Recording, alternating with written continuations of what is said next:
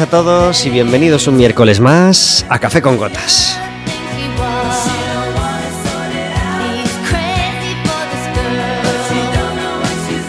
Estaremos con vosotros como todos los miércoles de 4 a 5 de la tarde en el 103.4 de Quack FM y en quackfm.org. Por supuesto en la aplicación móvil, claro. Un programa que será más tuyo todavía si te decides a marcar un teléfono el 881-012-232 o el 981-16700, extensión Quack FM, o le pides a la operadora que te pase con la radio y estarás hablando con nosotros en directo. Además de hacernos preguntas a nosotros o hacerle preguntas a la invitada, por supuesto, que es lo, interesante del, del programa, podrás pedirnos entradas para ir al baloncesto, porque el Básquet Coruña necesita tu apoyo. Pero, ¿sabes que llevamos dos partidos seguidos ganando? Por fin el básquet. alegramos mucho. Sí, el Básquet Coruña reto a- a- a- se ha reconocido y, y se ha reconducido también. Y ganó el partido de hace 15 días en casa y ganó el partido de hace 3 días en Barcelona, además con autoridad otra vez. 65-88 fuera de casa, que está muy bien. Ganamos al Barcelona el tercer partido de ganado de la liga y eh, este fin de semana nos toca enfrentarnos el sábado a las 7, horario poco habitual, porque el Básquet Coruña suele jugar o en viernes noche o sábado o domingo por la mañana o domingo por la tarde, pues esta vez toca sábado por la tarde. Sábado a las 7 contra el Liberbank Oviedo, un equipo que se nos da tradicionalmente bastante mal. Nos cuesta bastante ganar al Oviedo. Pues son- esta es la oportunidad de romper también esa racha. Claro que sí, que son hermanos, Claro. asturianos, claro que sí, somos súper colegas, súper colegas, sobre todo de los de Oviedo. Pero, pero, pero- alguna vez nos tocará ganar a pues sí, que se den cuenta de que necesitamos los puntos más que ellos. Y eso, nos enfrentaremos al Oviedo el sábado a las 7. Probablemente es el sábado porque el domingo a las 8 y media el Depor juega en casa contra el Zaragoza. Así que los dos partidos son altamente interesantes.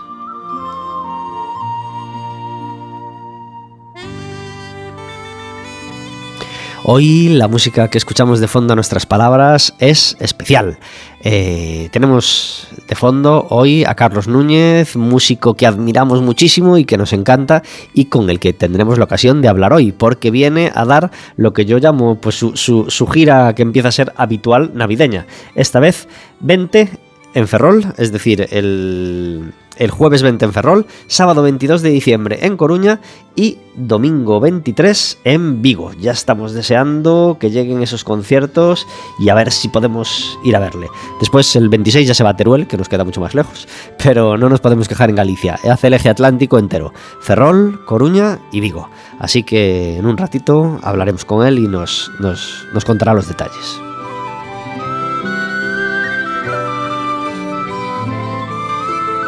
Ante la dificultad de elegir un disco de Carlos Núñez para, para, para poner de fondo hoy, porque, porque nos gustan todos, eh, pues hemos elegido esta, esta medio recopilación que hizo, eh, que se llamó Todos os Mundos.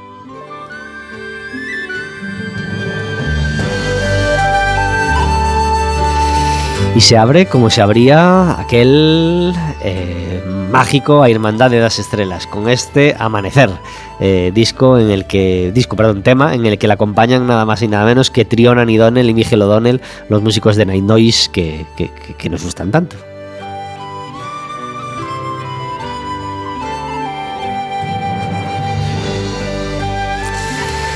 Aunque eh, a la hora de elegir el disco la tentación fue eh, caer en el tópico, bueno, en el tópico, ¿verdad? Eh, y elegir a Irmandad de las Estrellas, porque tiene mucho que ver con estrellas en nuestro programa de hoy. Tenemos con nosotros a Carmen de Nébola. Muy buenas tardes. Muy buenas tardes. Gracias por estar en Café con Gotas.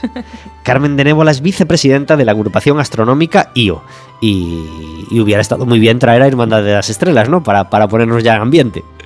Pero bueno, no hace falta. ¿Te gusta Carlos Núñez? Me gusta, me gusta. Y además, todos esos mundos, aunque no sean estrellas, también nos, también nos habla de, de planetas, nos habla de Mm. otra forma de, de comprender lo que nos rodea, con lo cual muy bien traído. Pues sí, nos, nos- nos- vale también.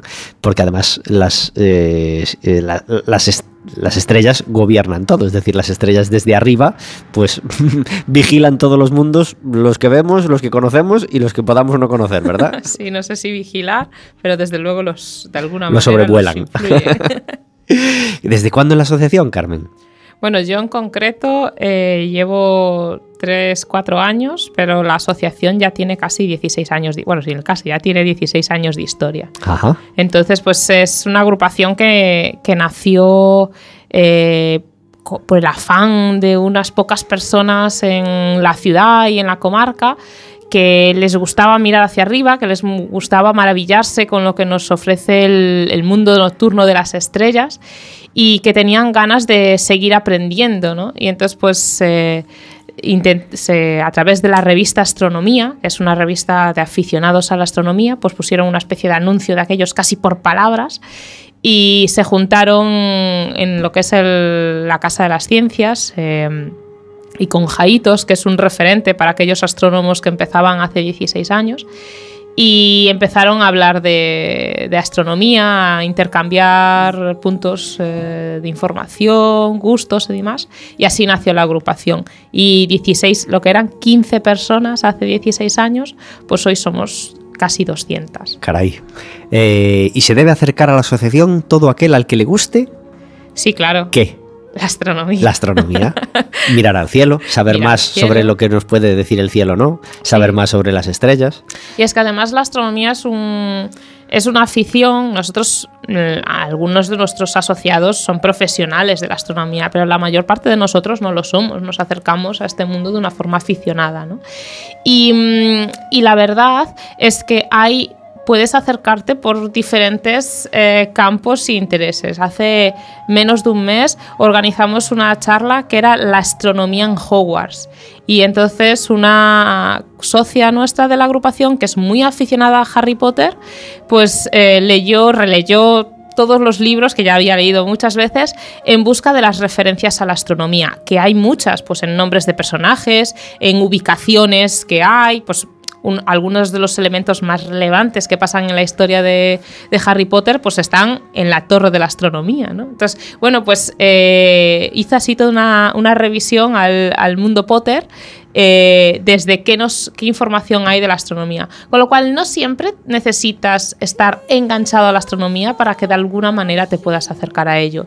Y es una ciencia que además, sin tener un conocimiento científico, sin ser astrofísico o tener mucho conocimiento de ciencias experimentales, que para algunas personas dicen, uff, qué duro, eh, te, te puede, lo puedes disfrutar y te puede gustar. Y es parte de lo que nos interesa hacer a nosotros desde la agrupación, intentar divulgar ciencia de una forma amena y divertida que haga que la gente sin grandes conocimientos pueda comprender el, el universo que nos rodea.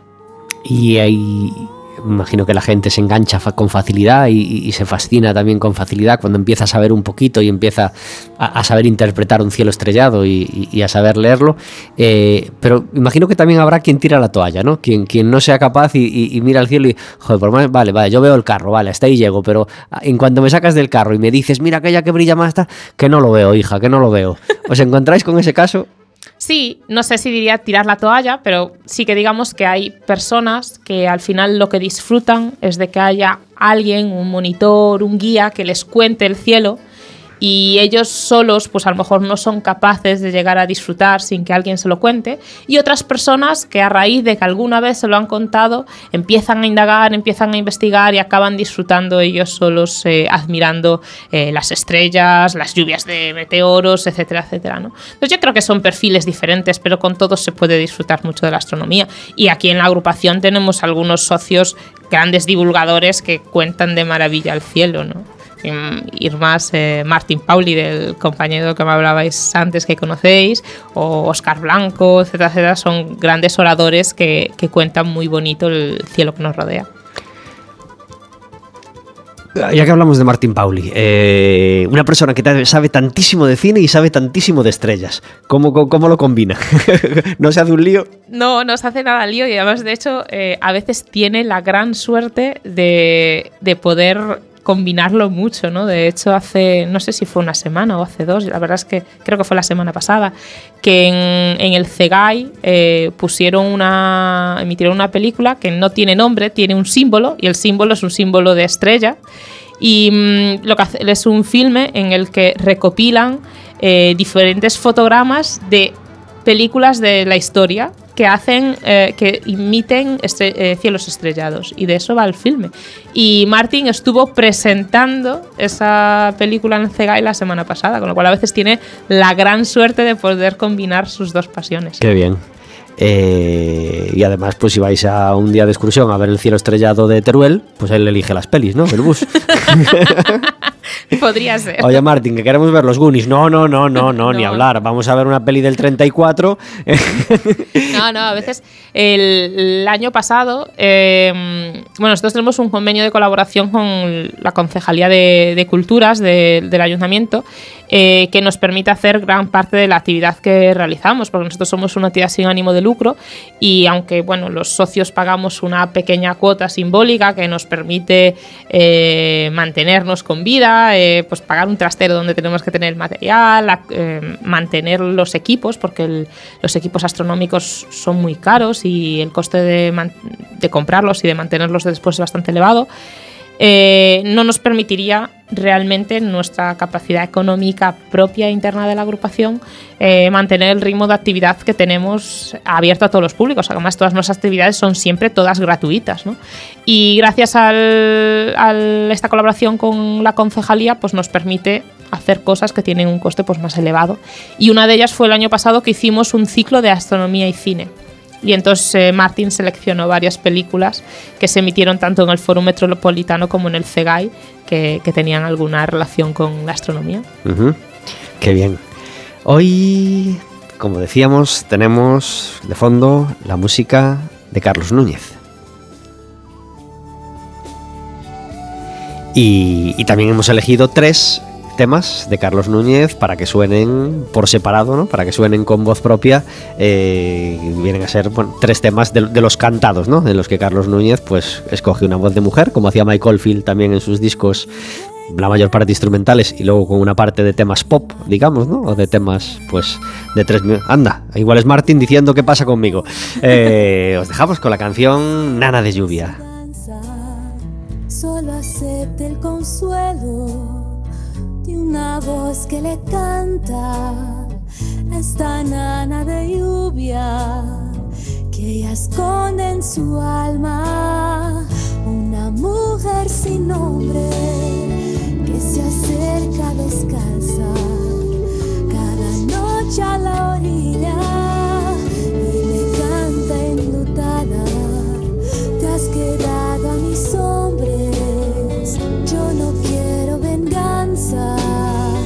venganza cariño.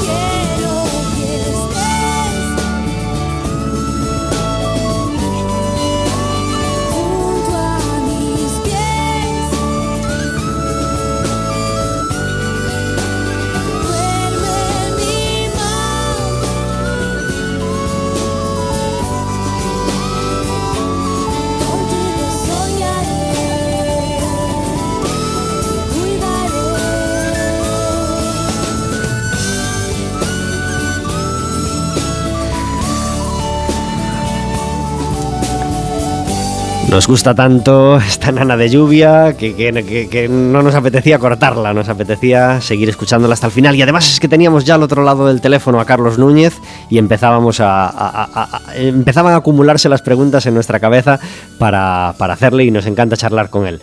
Como os decíamos, eh, Carlos Núñez va a visitar en breve, eh, pues, pues en forma de concierto, Coruña, y por eso lo tenemos al otro lado del teléfono. Muy buenas tardes, Carlos. Muy buenas tardes. Gracias por estar en Café con Gotas. Un placer. Ya sabes que estamos en gira sin parar por, por, todo, por todo el país. Andamos por, por tierras eh, eh, castellano-leonesas en este momento, pero contando los días, porque en muy poquito tiempo, efectivamente, es, el día 20.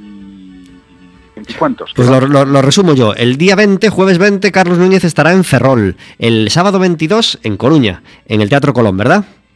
Exactamente. Y el... muchísima ilusión, porque nunca he tocado en el Colón, va a ser la primera vez. Sé que tiene una acústica fascinante y además va a ser un repertorio perfecto para el Teatro Colón, ya verás. Qué bien. ¿Y el día 23 en Vigo, en el Auditorio de Omar, imagino? Eh, en el antiguo García Barbón. Ah, en García Barbón. Bueno, mejor todavía, menos aforo, pero, pero más acogedor, ¿verdad?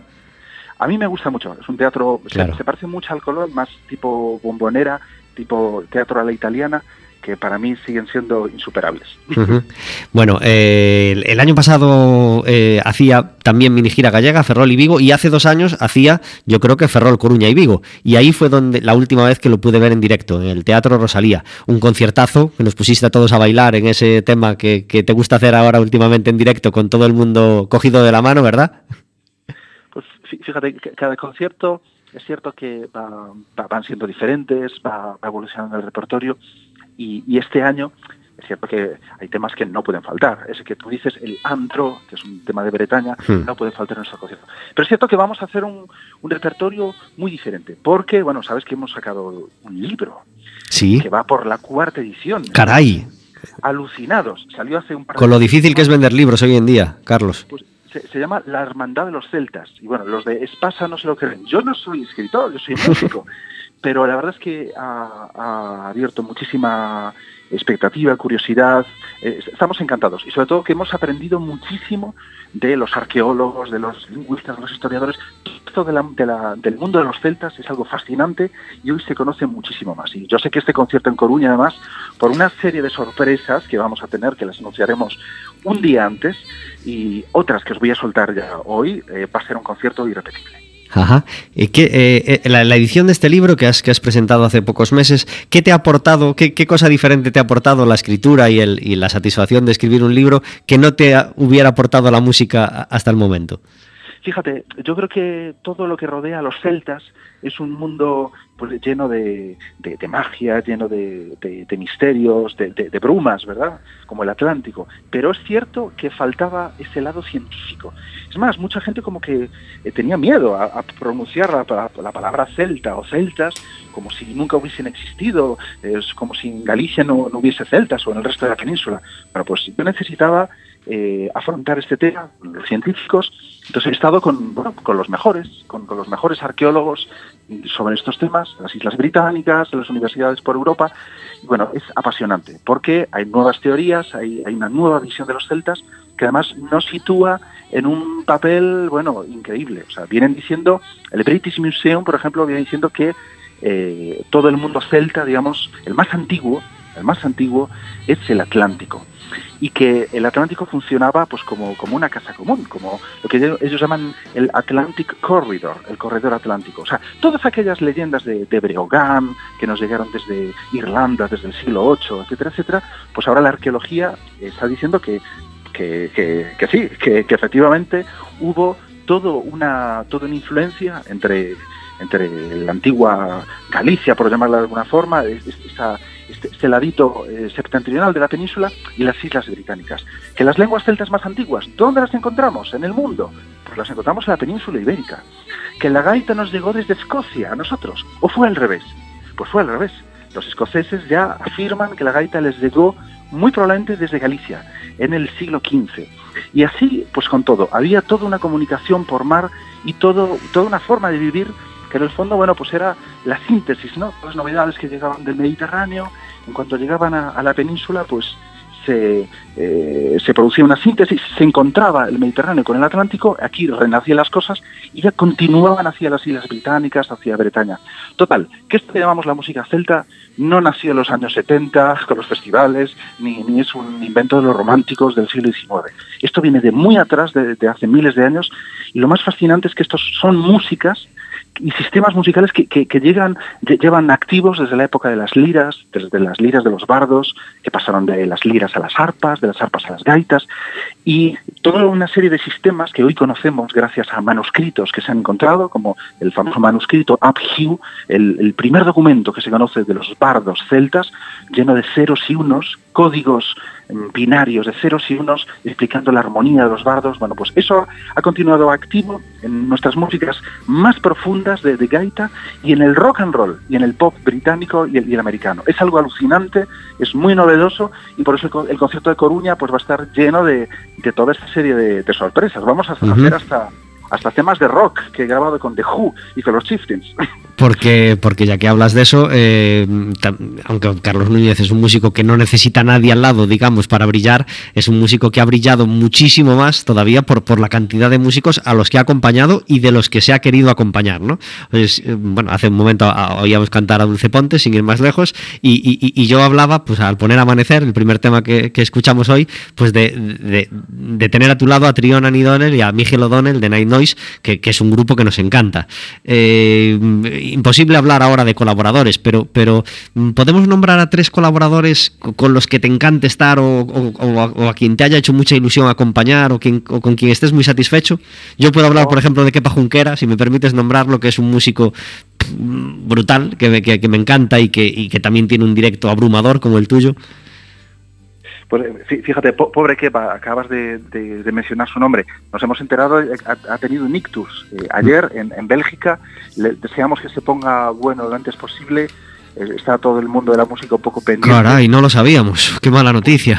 Nos, nos hemos enterado todos ayer por la noche. Eh, esperamos que sea solo un susto, así que desde aquí le enviamos a, a Kepa un fuerte abrazo y una pronta recuperación. Claro que sí. Y bueno, to, todo el tema de, de, las colaboraciones, la verdad es que es fascinante. Aprendes tanto, tanto, porque son filosofías diferentes. No tiene nada que ver grabar con, con los Chieftains que grabar con Ray Cooder, que grabar con, yo qué sé, con, con The Who. Te, te, te, comentaba que vamos a hacer algún tema de rock, por uh -huh. Coruña. Pues vamos, a, a vamos a, a, tocar un tema que grabé en directo en el Carnegie Hall la primera vez que toqué en Nueva York con los Chieftains. Lo grabamos junto a The Who grupo americano de Who, el tema Baba O'Reilly. Y este tema eh, coincide porque los irlandeses sentían que era como música celta, y es un tema rock clásico, canónico, de, los Who, y que en el fondo las armonías son de esas armonías de ceros y unos que siguen activas en el pop, porque, bueno, pues eh, todas esas músicas eh, celtas británicas viajaron a, Estados Unidos, allí todo aquello se mezcló, ¿verdad?, con los, con los negros africanos. Bueno, pues eh, Inglaterra tuvo una gran suerte, que es que en los años 60 con los Beatles, toda esa música les, vuelve, cuando Inglaterra ya había perdido su música tradicional, porque tus reyes, pues como, como nuestros borbones, ¿no? Les gustábamos la, a lo mejor la música eh, francesa o, la música italiana, ¿no? Aquí estaban con Farinelli, con, y en Inglaterra pues estaban con, con ¿no? Pero de pronto, claro, los Beatles eh, recuperan esas que, que, llegan de, de, Estados Unidos y que son las músicas celtas británicas de ellos mm, modernizadas, ya en forma de rock, en forma de pop. Entonces eso fue una revolución enorme. Y el otro día me, me llamaba Luz Casal, me, me llamó para, bueno, para, para, para, recordar aquella grabación tan bonita, ¿no? Que tuvimos, la de Negra Sombra. Sí.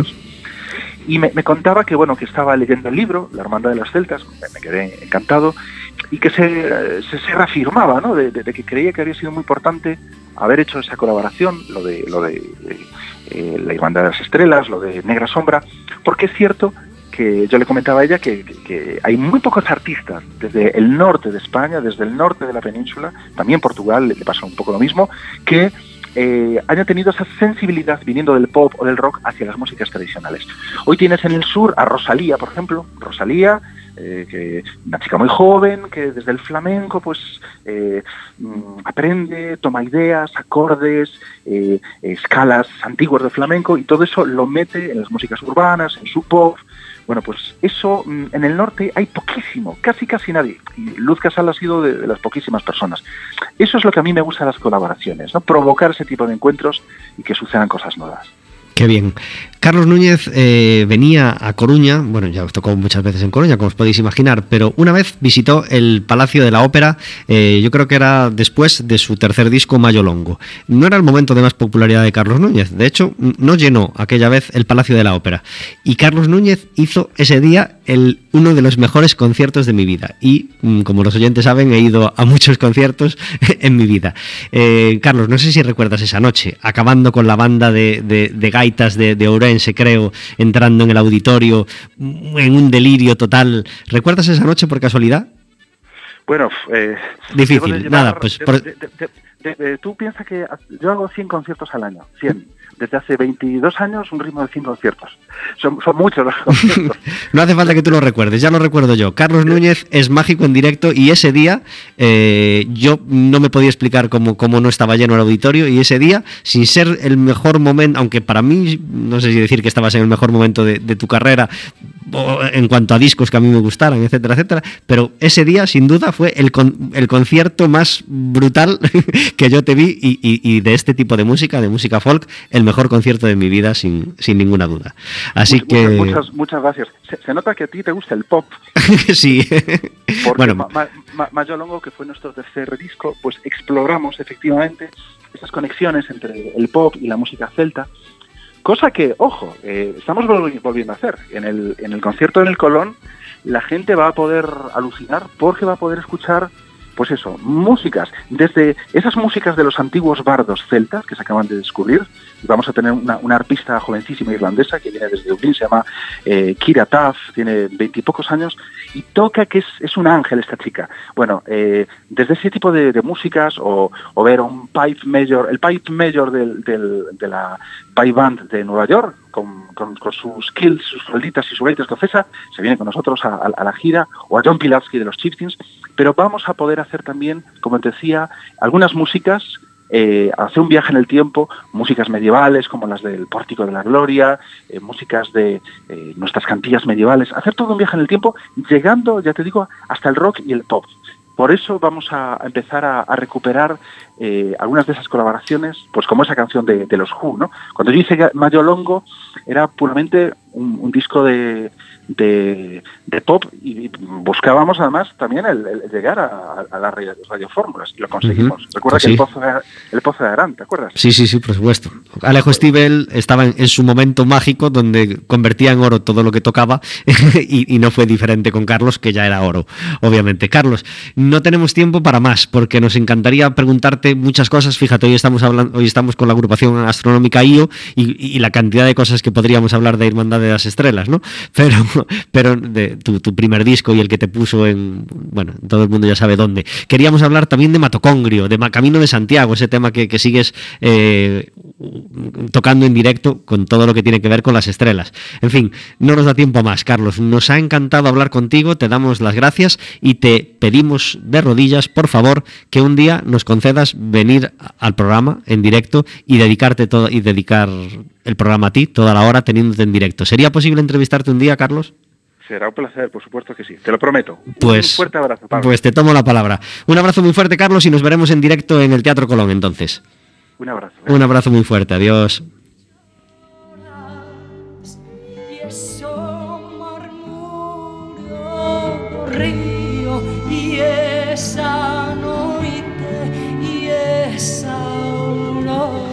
Sonaban varios temas de Carlos Núñez, de fondo a nuestras palabras. Ahora suena Luz Casal, la cantante de la que, habla, de la que hablaba Carlos hace, hace nada.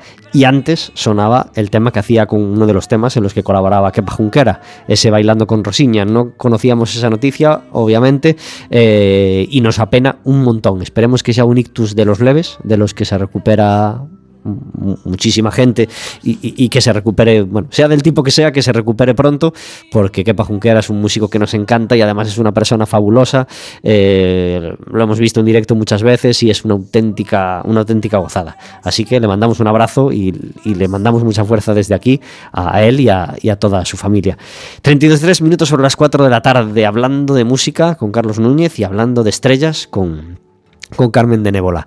Eh, la agrupación lleva mucho tiempo trabajando, muchos coruñeses ya la conocíamos, eh, pero saltó a la popularidad como quien saca un tema de éxito, ¿verdad? Hace, hace un par de meses porque eh, lograron que se concediera a Coruña el placer de organizar un congreso, ¿verdad? Sí, y además ahora contarlo escuchando a Luz Casal con este negra sombra de, de fondo que me está poniendo la piel de gallina, pues... Nos queda muy bien. Porque además eh, mi familia materna es oriunda de allí, de, de, de, Andabao, de donde es la familia de Luz también, donde celebra el, el Festival de la Luz cada año. Y, y, me estoy emocionando, ya no sé si voy a poder hablar, pero vamos a intentarlo. Eh, pues bueno, Supongo que sí, en, distintas esferas el, reconocimiento de esta labor divulgadora que ha hecho la agrupación ha llegado en, diferentes momentos. Eh, decir que hemos saltado a la fama con lo del CEA, me parece. no a la fama, pero por fin la agrupación saltó a la, tuvo un pico de popularidad porque toda la prensa eh, lo sacó como noticia y como logro de la agrupación, lo cual pues está muy bien, ¿verdad? eso es cierto que hubo ahí un, pico y de hecho incluso fuimos trending topic porque en la provincia de Coruña el, el día anterior a que se escogió que fuimos sede, eh, nosotros lanzamos una campaña de apoyo y le pedimos a la gente que, dijera por qué creían que el CEA debería de venir a Coruña o por, qué querían que viniese o por qué la Coruña era idónea, bueno, cada uno que se expresase como quisiese, ¿no? Y lo que nosotros lanzamos así como, bueno, vamos a hacer esto, que es bonito y no sé qué, eh, después resultó que, que realmente fue masivo eh, desde cualquier ciudadano que decía la ciencia tiene que estar en nuestra ciudad, hemos sido un referente científico cuando se crearon los museos eh, científicos coruñeses, que cuando nació la Casa de las Ciencias era eh, la primera, uno de los primeros museos didácticos científicos que había en, España y fue un referente de muchos, durante muchos años. Y la gente adora eso, la gente quiere que haya ciencia en la ciudad. Y muchísimos ciudadanos dijeron que por favor que viniese, que lo estaban deseando, pero es que además hubo significatividades de personas, digamos, eh, conocidas o referentes, como pueden ser diferentes blogueros conocidos en nuestra ciudad, eh, representantes de todos los partidos políticos que, tienen representación en, nuestro, en nuestro municipio, pero también, por ejemplo, de los bomberos de La Coruña. hubo una gran implicación de todo el mundo dando ese apoyo eh, además, las personas que estuvieron desplazadas en Cuenca, entre las que me encuentro, pues hicieron una gran labor, porque, bueno, para los oyentes, incluso vosotros si no sois conocedores, el CEA es el Congreso Estatal de Astronomía. Es un congreso que se celebra cada dos años y durante la celebración de un congreso se escoge la sede del siguiente congreso. Entonces nosotros en, al final de, octubre, eh, coincidiendo ahí con el puente de Samaín, nos desplazamos a Cuenca a, disfrutar del Congreso Estatal de Astronomía que se celebraba este, este año allí. Y el sábado por la tarde, pues será como como cuando se presentó Madrid fallidamente tres veces a los Juegos Olímpicos, pues nosotros lo conseguimos en una. Eh, y allí fuimos a presentar nuestra candidatura. Llevábamos un respaldo muy grande, la el Ayuntamiento, la Diputación, la Junta de Galicia, todas las administraciones públicas de nuestra comarca pues eh, estaban apoyándonos, además de diversas, eh, todas las entidades, asociaciones astronómicas de Galicia nos dieron su apoyo llegamos allí con una propuesta muy, muy, muy bien hecha, porque nosotros ya en el año 2016, cuando se estaba celebrando este congreso en Pamplona, eh, nos surgió la idea ¿no? de, oh, ¿por qué no nos presentamos? Y en aquel momento que se presentaban las candidaturas para celebrarse en 2018, dijimos, bueno, las cosas con calma. Ahora mismo no tenemos ninguna candidatura bien planteada, no nos vamos a presentar.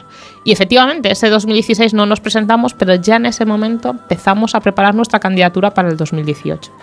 Y entonces hemos llegado a 2018 con una candidatura muy fuerte, muy bien hecha y hemos logrado 35 de los 39 votos emitidos.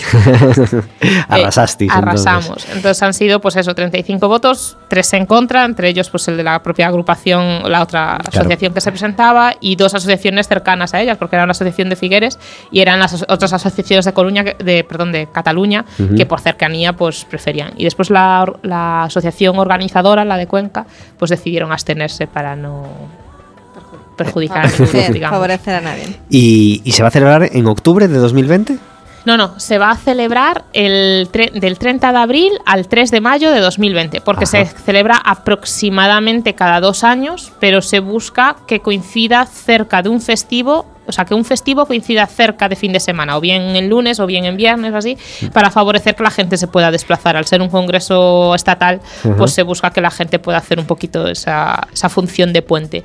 Y en el año 2020, el que coincidía mejor era el puente de mayo. Entonces, por eso, pues nosotros lo trasladamos ahí, lo cual nos deja un poquito justos de tiempo, porque en vez de contar con esos dos años de, de espacio para organizarnos, pues tenemos un año y medio pero somos un grupo bastante amplio, alrededor de 30 personas dentro de nuestra agrupación están trabajando para organizar ese congreso y algunos de los pasos más importantes ya los hemos, ya los hemos dado, ya estamos empezando a programar el congreso. Entonces, pues nos vemos con muchas fuerzas y con ganas de traer un congreso que quede en la memoria de, mucha gente durante mucho tiempo. Claro que sí, seguro que, es así. Tenemos unas... ¿Qué, va a aportar, van a, encontrarse la gente que venga a ese congreso? ¿Qué le puede aportar Galicia que no le puede aportar a otra comunidad? Bueno, pues por un lado em, hay una mm, digamos, una cuestión de, acercamiento de lo que es la divulgación astronómica a todos los territorios de, España, ¿no? porque es la primera vez que el Congreso Estatal de Astronomía visita Galicia. Y eso pues tiene un cierto peso porque a la gente le gusta diversificar un poco los puntos. Pero a la gente que venga de fuera de, Galicia, que venga a visitar eh, Coruña, eh, pues le va a aportar conocer una ciudad que tiene una larga trayectoria de divulgación científica. Eh, vamos además a, al contar con grandes apoyos, pues vamos a hacer un, congreso que tenga ponencias de relevantes, de renombre y además pues también van a poder pues disfrutar de todo lo que ofrece la ciudad a nivel turístico al margen de lo que es ciencia, ¿no? Pues esa, esa maravillosa bahía que tenemos mirando el mar, esos, esos espacios eh, de nuestra marina, toda la arquitectura que hay en la ciudad, el aspecto gastronómico y todo eso se potencia porque es una eh, este tipo de congresos sirven como puntos de encuentro para socializar, ¿no? para que la gente comparta sus experiencias en astronomía pero esas experiencias muchas veces, como en las buenas mesas en Galicia, se hacen alrededor de la comida, alrededor eh, de los espacios físicos de la ciudad. ¿no? Con lo cual, eh, la ciudad aporta ciencia, pero la ciudad también aporta espacios de ocio y eso es lo que más ha pesado en, en la decisión además pues de la trayectoria que ha tenido la agrupación en los últimos años que diferentes personas relevantes en el campo de la astronomía y de la astronomía aficionada han pasado por nuestra ciudad eh, traídos por la agrupación y eso ha hecho que nos conozcan, ha hecho que vean que hacemos bien las cosas y que por eso también ha tenido su influencia. Claro que sí. Como antes podíamos hablar con Carlos Núñez y hoy también la música del programa está dedicada a él. Hablábamos de Mayolongo, ese tercer disco producido por Alejo Stivel y así sonaba el tema que le daba nombre. En directo, en un directo del año 2000, este Mayo Longo.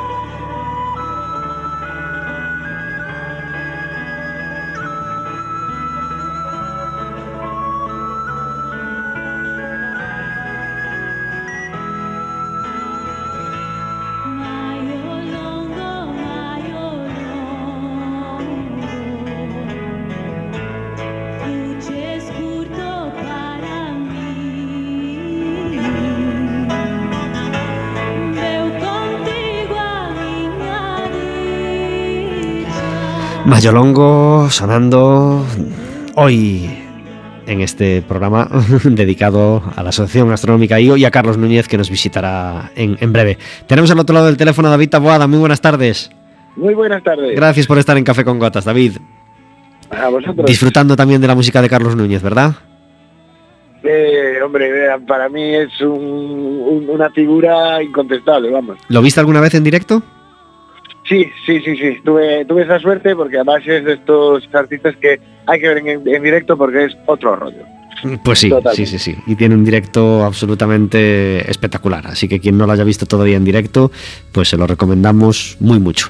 Eh, como decíamos hace, hace unos minutos. Eh, hablando de directos, ayer ayer, no, anteayer, perdón, se celebraba ese directo del que hablábamos el otro día, el homenaje a Aute. Fue un auténtico éxito con enorme satisfacción de todos los artistas que, participaron. Así que felicidades a todos los que pudieron, a todos los que pudieron estar en él. Sé que estuvo el amigo Carlos Colino, David.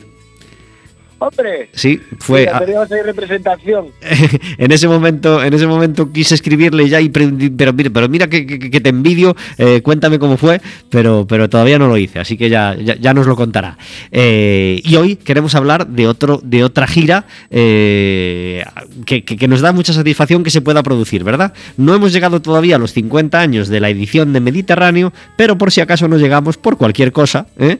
pues se está celebrando ya una gira de celebración de, ese mmm, Mediterráneo que salía en 1971 y daba la vuelta a, a la canción en España, ¿verdad? Sí, sí, sí, sí, de, desde luego, aparte es importante la fecha, 71, aún estábamos eh, en la dictadura eh, y, y, es un disco que exuda democracia eh, por todos los lados, es un disco casi futurista. De hecho, en unas declaraciones Serrat decía, me parece increíble que yo, no esperaba que a estas alturas siguiésemos hablando de estas canciones. Pero aparte de ser canciones inmortales, fueron canciones que prácticamente se adelantaron a su tiempo. Y, y sí, ahora está, estamos, está inmerso en una grandísima gira que con muy buen gusto, como todo lo que hace él, eh, se llama Mediterráneo da Capo. Da Capo es una expresión musical que se pone en las partituras cuando llegas a un punto de la partitura y eh, para seguir tienes que volver a, a, empezar arriba de la partitura. Uh -huh. Entonces me, me, me, parece un nombre muy, muy, muy, bonito porque es bueno, pues venga, volvemos a empezar eh, el Mediterráneo. Yo eh, leo las canciones del disco y, y, me dan ganas de llorar, te lo juro, porque, porque es, es tan difícil hacer un, un, un disco. Yo te, te, hablando ayer contigo decía nueve temas y me equivocaba, no, no son nueve, son diez.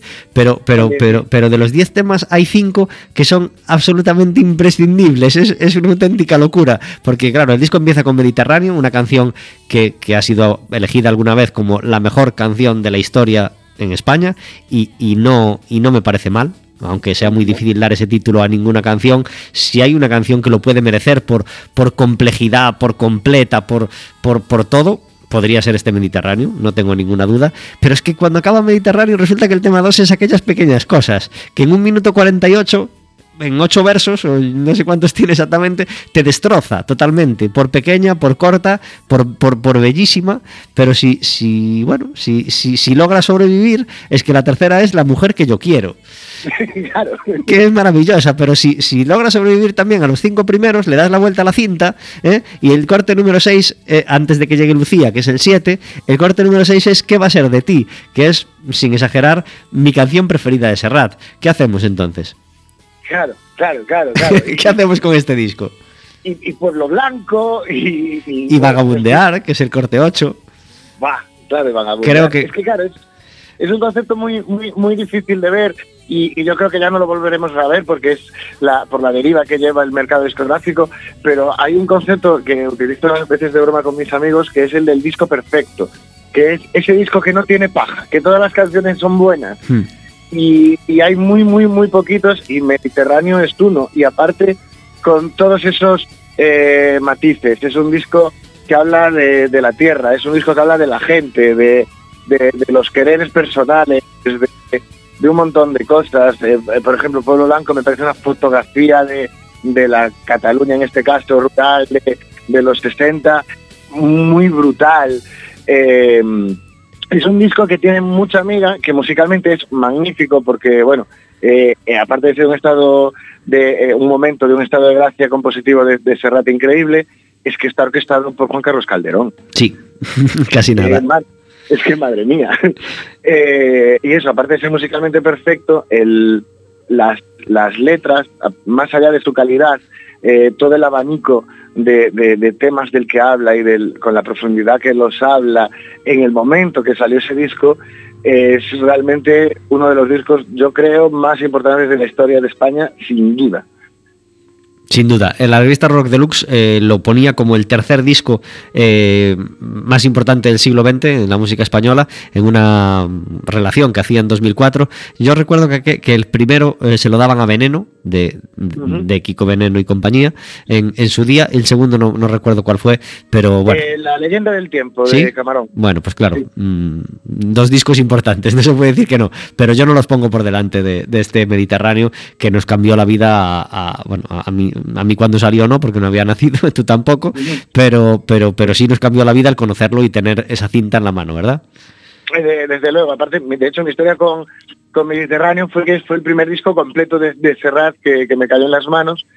Conocía cantidad de canciones porque, bueno, todo el mundo conoce cantidad de canciones de Serrat y, y cuando cayó en mis manos El Pueblo Blanco, que de hecho era un aniversario, creo que era el pues sería el 20, si ahora estamos para el 50, el 20 fue en 2001, no, el 30, fue en 2001, pues en 2001 me cayó este, este, disco en las manos y fue una delicia, lo, rayé, que yo, yo evito rayar los discos, pues que cogí una adicción eh, tremenda.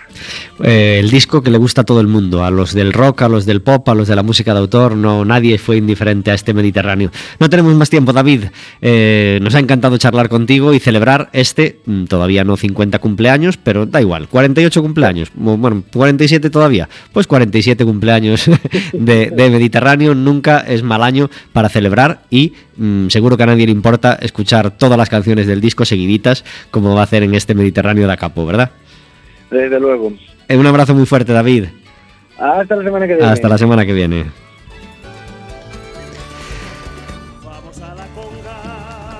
Para Vigo me voy, suena ahora de fondo con la vieja trova santiaguera. Carlos Núñez, de fondo hoy a nuestras palabras. ¿Conocías el Mediterráneo de Serrat? Hombre, tampoco había nacido, me faltaban unos cuantos años.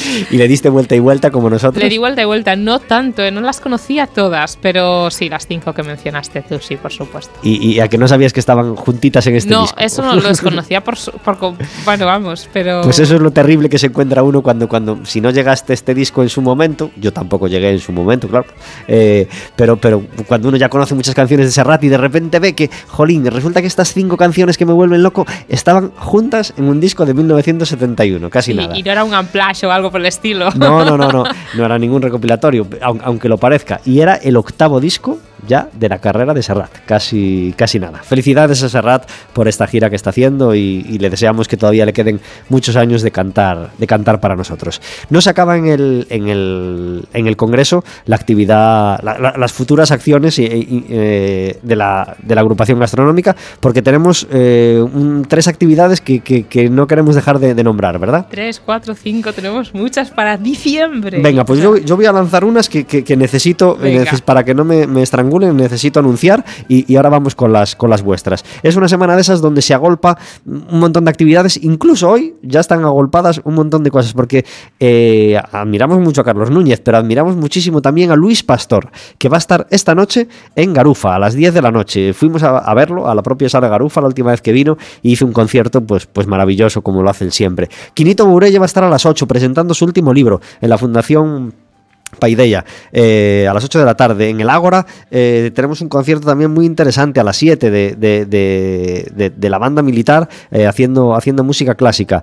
Em, concierto también interesante en Durán Loriga el día 14, es decir, el, viernes a las 8 y media de la tarde. Proyecto muy interesante del que hablaremos con su protagonista en directo a las 9 de la noche en No Importa. El, el viernes tendremos Noctiluca, proyecto interesantísimo de poesía y y música. Eh, por supuesto, el baloncesto, como decíamos, sábado a las 7, el fútbol en Riazor, el domingo a las 8 y media. Y un montón de actividades de la agrupación gastronómica, eh, gastronómica también, pero más bien, sobre todo centradas en astronómica eh, IO. ¿Cuáles son esas actividades que queremos anunciar? Nos pasa mucho, no, no creas. Lo de la G que, se, que se enreda, ¿no? Sí. Eh, pues mira, la primera de todas es que este viernes 14 nos vamos con la sección infantil de la agrupación, con los niños que tienen de 3 a, 13 años y además pues también invitados todos todo el público infantil de la ciudad, aunque una selección de ellos. Eh, nos vamos a visitar el Observatorio Astronómico Ramón María Ayer, que es un observatorio que está en Santiago Compostela y que cumple este año 75 años. Y entonces eh, nosotros pues todos los años tratamos de hacer un viajecito así para que los pequeños empiecen a acostumbrarse a ver el cielo oscuro empiecen a acostumbrarse a ver instrumentos de observación. Eh, ya hemos estado en otros observatorios de Galicia y este año nos vamos allí para que vean pues eh, cuáles, cuáles son las instalaciones, las instalaciones de un edificio, pues como decimos, que cumple su 75 aniversario, el trabajo de un observatorio profesional y la actividad investigadora, porque ellos estudian sobre estrellas dobles, que son estrellas que vistas desde la Tierra, pues parecen estar muy juntas. Y además, cuando es verdad, cuando efectivamente se están próximas en el espacio y por lo tanto hay una atracción gravitatorial, pues además les llamamos estrellas binarias, que es el, el elemento que estudian en aquel observatorio. Eso, eso el viernes. Después, el sábado, iniciamos o, damos continuidad a un ciclo de conferencias que tenemos la agrupación que llamamos Coruña Científica y que son conferencias de astronomía. Lo iniciamos este ciclo el año pasado y ya llevamos pues seis o, así seis conferencias creo. Y la séptima que llega llega este sábado. Este sábado a las siete y media en el planetario. No tiene inscripción, es eh, de libre acceso hasta completar aforo. Es una, esta conferencia va a ser, se llama em, Astronomía Accesible o un non me berres que non te vexo. y la va a impartir eh, Amelia Ortiz, que es una doctora en física, educadora y divulgadora del Observatorio Astronómico de la Universidad de Valencia y que además es la coordinadora de divulgación de la asociación de la mm, Unión Astronómica Internacional, que es la asociación para entendernos que aglutina a todos los profesionales de la astronomía. Por ejemplo, estos fueron los encargados de decidir que Plutón ya no era planeta. Pues ella para en España es la coordinadora de divulgación. Y entonces dentro de, de, estos trabajos que ella hace, pues una de las fuentes que está dedicando mayor trabajo es a investigar sobre adaptar materiales didácticos para personas con diversidades funcionales varias, específicamente pues, eh, las personas ciegas o que tienen algún tipo de discapacidad visual. Y viene este sábado a hablarnos de, pues siempre pensamos en la astronomía como una ciencia eh, visual que nos llama muchísimo